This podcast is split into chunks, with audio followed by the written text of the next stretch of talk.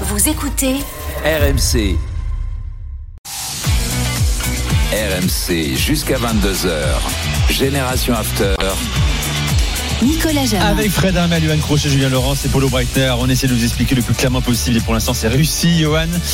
La sanction qui frappe la Juve désormais euh, dans le ventre mou de, de Serie A. On ne désespère pas, dit on va prendre match après match, on va essayer de revenir en Ligue des Champions, c'est foutu. Ça fait les affaires d'autres rivaux euh, en tête de Serie A, à savoir la, le Milan, l'Inter, notamment la Lazio, la, la Roma, pourquoi pas. C'est une des conséquences bien sûr et puis au marché dans le prochain marché, les transferts. hein. Euh, Peut-être que certains joueurs vont devoir trouver un, autre club. On pense à, à Di Maria, Milik aussi important, hein, qui est prêté par l'Olympique de Marseille. Il va falloir trouver un point de chute pour lui, peut-être si s'il veut euh, rentrer à, Marseille ou aller ailleurs. Mon cher Polo, je te rends la parole. Tu voulais rebondir Ouais. aux explications de, de Johan. Non, non, mais c'est euh, Johan a très bien expliqué différentes choses. Mais moi, moi, si tu veux, lorsque je je fais le constat aujourd'hui du foot italien, j'ai juste envie de poser une question à Johan. C'est c'est quoi l'avenir? Avec un gros point d'interrogation, parce que si même, tout alors que la que la Juve soit la tête pensante du football italien, ça va pas être la surprise du siècle non plus. Mais quand on voit toutes les affaires qu'il y a eu dans l'histoire du football italien, mais là, là, si tu veux, je me dis c'est quoi? Je me suis dit bon, arrivée d'investisseurs internationaux qui à l'arrivée, ils vont commencer à nettoyer un petit peu les comptes, parce qu'eux aussi ils ont racheté quand même une certaine valorisation des clubs où ils sont rentrés dans les parts, dans le dans le capital des clubs. Euh, c'est quoi à court terme l'avenir des clubs où on va être dans une période noire euh, où la justice italienne va passer et on sait que c'est toujours très dur pour se relever, même si on arrive toujours à négocier. Le, voilà, c'est quoi, c'est quoi l'avenir du foot italien en fait? Bah, c'est difficile parce que euh, euh, déjà il faudra voir jusqu'où mène cette, euh, cette enquête et si elle s'étend à d'autres clubs. Parce que si ça touche beaucoup de clubs du championnat, bon bah ton championnat il va avoir des, des lendemains très compliqués. Euh, Déjà, le A s'en est relevé hein, déjà en 2007, hein, après le et aussi même au niveau euh, image, quoi, réputation, etc. Même si on peut toujours dire qu'elle s'est relevée de, de ces scandales, etc. Euh, évidemment que l'arrivée de, de propriétaires étrangers ramène un peu plus de, euh, je vais dire, de vision économico, stratégico, commercialo, sportive. Ça fait beaucoup, ouais. Euh, parce que ils veulent structurer les clubs, que c'est beaucoup plus professionnel, que il y a des choses qui, je pense, ne se passeraient pas avec certains propriétaires italiens. Après, il y a toujours une chose, c'est que être propriétaire, c'est une chose, avoir des hommes en place qui respectent ce qui doit être respecté en est une autre. Ouais. Et pour le moment, il y a des clubs qui ont des propriétaires étrangers qui euh, Qui mettent en place des dirigeants italiens, pareil. qui donc ont des dirigeants euh, italiens ou du Serail et qui, euh, euh, alors pas sur des plus-values, mais sur d'autres choses, euh, voilà, sont, sont pas hyper clean. Donc, euh, être propriétaire, c'est bien. Amener des, des gens de confiance et, et des gens qui sont compétents en est une autre. Donc, pour le moment, c'est difficile de voir l'avenir parce qu'on connaît déjà même pas la, la fin de ce qui se passe actuellement. Donc, euh, je ne sais pas quoi te répondre à part que euh, ce sera pas le premier scandale, ce sera peut-être pas le dernier, malheureusement, euh, que l'Italie s'en est toujours plus ou moins relevée. À un moment, on dit Euh, que le, football italien revient sur le devant de la scène, Ouais. repart bon, sur la scène européenne notamment, euh, structuré, et malheureusement, encore une fois, il va peut-être falloir tout reprendre à zéro, tout assainir dans les prochaines Là, semaines. la différence, c'est qu'il y a quand même beaucoup de clubs qui ont déjà changé de propriété par rapport aux affaires qui sont en place. Mm. Donc, euh, c'est- autre chose. Fred, et après, on, on reviendra à l'actualité du week-end. Question un peu naïve euh, euh, à Johan. La Juve, c'est Fiat. La Fiat, c'est des emplois. C'est Exor. ouais. Voilà, c'est des emplois. Mhm. C'est énorme en Italie. Mhm. Est-ce qu'il y a encore du côté de la Juve un pouvoir sur les politiques qui pourrait que finalement les 15 points soient moins de points? Peut-être que la Juve a fait appel hein, de la décision. Alors, hein. attention, ça peut pas être moins de points à l'heure actuelle. Pas possible. Le, ce qui est l'équivalent du CNOSF français, le CONI en Italie, ils peuvent faire une chose, enfin deux choses. C'est soit ils confirment les 15 points, ou soit ils annulent complètement la sanction. Ça ne peut pas être moins. C'est soit tout ou rien. Il y a d'autres choses qui peuvent arriver pour la Juve aussi. Il y a une enquête sur les salaires, parce qu'au moment du Covid, il y a eu des, des, je sais même pas comment, des reports de salaires qui n'en étaient pas, ou plutôt des annonces de renoncement à des salaires Hmm. qui en fait n'étaient que des reports et qui n'étaient pas annoncés comme tels dans les bilans financiers transmis notamment, puisque la Juve est cotée en bourse, à la console, l'organisme chargé de gérer la bourse italienne. Euh, L'équivalent de la com en France. ouais. Et, et donc, il peut Mais y le avoir pire, yo, Vas-y, Julien. excuse-moi, vas-y. fais. Non, j'allais dire le pire finalement, parce que bon, les transferts, ils se sont arrangés. Il y a, comme tu l'as dit, euh, dans, c'est dans l'after ensemble samedi soir. Il y a, d'autres clubs qui l'ont fait, et qui seront peut-être aussi punis. Mais c'est qu'à un moment, ils ont, ils ont menti à leurs, euh, à leurs actionnaires.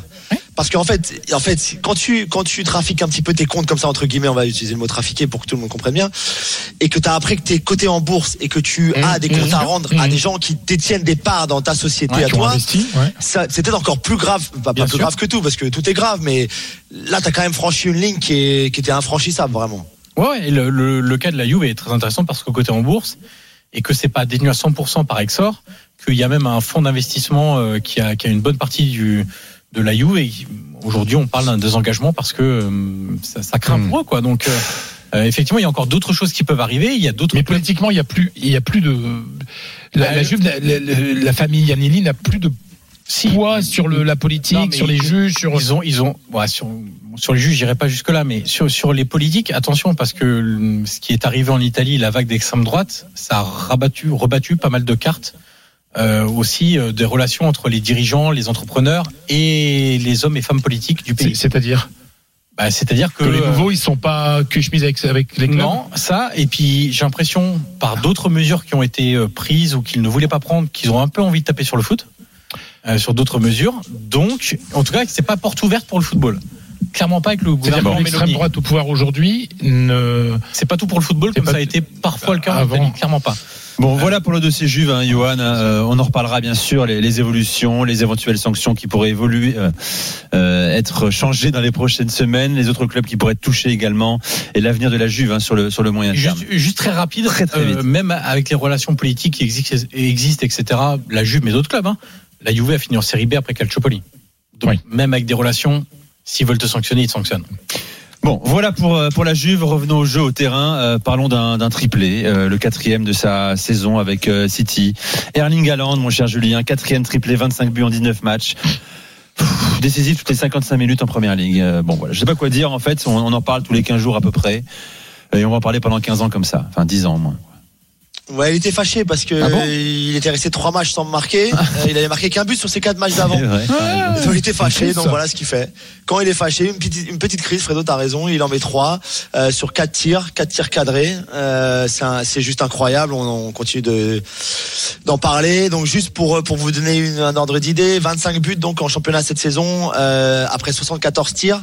Par exemple, Sergio Aguero, qui est le, le, le recordman de buts dans l'histoire de Manchester City, avait marqué ses 25 premiers buts après 150 tirs. Donc il est en train d'exploser tous les records. Il a, déjà plus de buts avec 25 cette saison que tous les meilleurs buteurs des, des quatre dernières saisons en première ligue. Donc euh, Son et Salah avaient 23 buts la saison d'avant, euh, Kane 23 la saison d'avant, Vardy 23. Avant c'était 22 pour euh, le trio Aubameyang, Salah, Mané. Donc rien qu'on est en mois de janvier, il a déjà battu tout ça. Il se rapprochera du record de, Salah de 32 buts en première ligue. Je sais pas jusqu'où il pourra aller, mais s'il continue comme ça, il atteindra peut-être les, les, les 50 buts. Euh, C'est juste incroyable. Voilà, il y a qu'un seul joueur qui a marqué plus que 4 triplés en une saison de première ligue, c'est Alan Shearer en 95-96. Et voilà, Alan on a, marqué 4 en 19 matchs. C'est juste du jamais vu et, et quelque chose encore une fois d'e- d'extraordinaire. Même quand euh, même quand il fait il fait rien d'autre quoi dans le match, euh, il est là où il faut quand il faut. Il y a un penalty, il y a un but facile sur une passe de. de Ouais, penalty, c'est pour lui d'ailleurs. un Je me suis centre. dit, est-ce qu'il aurait pu avoir débat pour euh, Il avait ouvert le score? Est-ce que De Bruyne n'aurait pas eu pu le tirer? Non, c'est lui quoi. Ouais, il est en mission. c'est Mahrez. Le tireur, ouais. Ouais. mais euh, mais non c'est Ouais, lui et pourtant, pris, euh, euh, City va pas être champion. Oh, pff, ça, on en reparlera. Ah, tu sais, ouais. Non, mais non, mais tu peux dire, tu peux dire, le City champion de l'an dernier, avec en plus Haaland. C'est pour ça que le football c'est génial. C'est pas un truc mathématique. Tout à fait. Tu dis le City de l'an dernier champion. Tu rajoutes Haaland qui met, qui bat tous les records, et pourtant City n'est pas en position d'être champion. Arsenal est sorti du chapeau. C'est l'heure de la minute de Polo. Polo Breitner, envoyons la musique. Ah oui. Ah ouais, je connais ça. Non, tu connais vraiment connaît. Ah. C'est l'un des, groupes punk rock historiques du- de l'Allemagne. C'est les Totenhausen qui sont d'ailleurs membres du Fortuna Düsseldorf qui avait euh, qui avait sorti donc cette chanson parce qu'en fait c'est une chanson anti euh, Bayern Munich en disant il peut m'arriver n'importe quoi dans le monde en gros euh, si le Real débarque si Chelsea Real j'y vais mais jamais je sais même pas si Dieu existe etc mais je sais une chose c'est que jamais je ne signerai au Bayern Munich euh, lorsque donc il y aura et ou lyonnaise ou différentes choses comme ça, je me rappelle plus des paroles. Et, euh, et ben euh, ce week-end, ce dimanche, entre 11h et 13h, dans la fameuse émission Doppel Pass dont je vous parle euh, quelques fois, euh, qui faisait ses 30 ans, et ben l'invité c'était Uli Honès et il nous a fait, il nous a fait sa communication habituelle sur différents sujets. Je, je vais vous faire rapidement un petit florilège. Harry Kane, c'est un grand joueur évidemment, mais ça coûte très cher et je peux pas imaginer le Bayern pouvoir payer ou qu'il ait envie de payer cette somme-là. Donc en fait, il envoie un petit message à la, au président du, du, FC Bayern, Oliver Kahn, alors que lui n'a plus de fonction opérationnelle dans le club.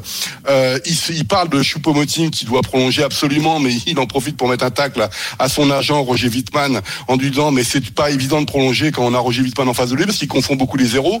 Il y a différentes choses comme ça où il sort. Il y a euh, le, sur la, prolongation de, sur l'arrivée pardon de Yann Sommer par exemple. Il dit bon on va arrêter de parler euh, parce que on a donné de l'argent à Ils sont contents. Nous on a trouvé une solution etc. Et en fait euh, on n'a pas fait du social non plus quoi. Tu vois il y a systématiquement lorsqu'il sort des petites des petites euh, des petites baffes à droite à gauche pour les gens qui sont pas contents etc. Et puis il a euh, actuellement le, Francfort est deuxième au classement et donc le, président de, Francfort c'est Axel euh, Hellmann et il a dit ouais j'aime bien Axel Hellmann parce qu'on lui a on lui a dit est-ce que Francfort allait pouvoir embêter le Bayern cette saison il dit non mais j'aime bien Axel Hellmann il est comme moi il a une grande gueule donc ça fait du bien au football et si tu veux c'est un personnage qu'on aime ou qu'on n'aime pas mais euh, voilà moi je sais que je l'adore mais voilà c'est comme ça C'est comme ça. Euh, Uli Honès. Polo, tu restes avec nous. On parlera également d'Amin Ali, hein, qui a brillé euh, ce, ce week-end aussi. Euh, Daniel Riolo est de retour. Il sera là dans quelques secondes avec nous pour poser des questions aux drôles de dames, notamment parler d'Antoine Griezmann, qui a été brillant et confirme son retour en grande forme. C'est Génération After spécial drôle de dames. 4-0 pour le PSG. Euh, vous le savez, face à Pays de Cassel en Coupe de France et 0-0 entre l'Inter et Empoli. On revient dans quelques secondes sur RMC. À tout de suite.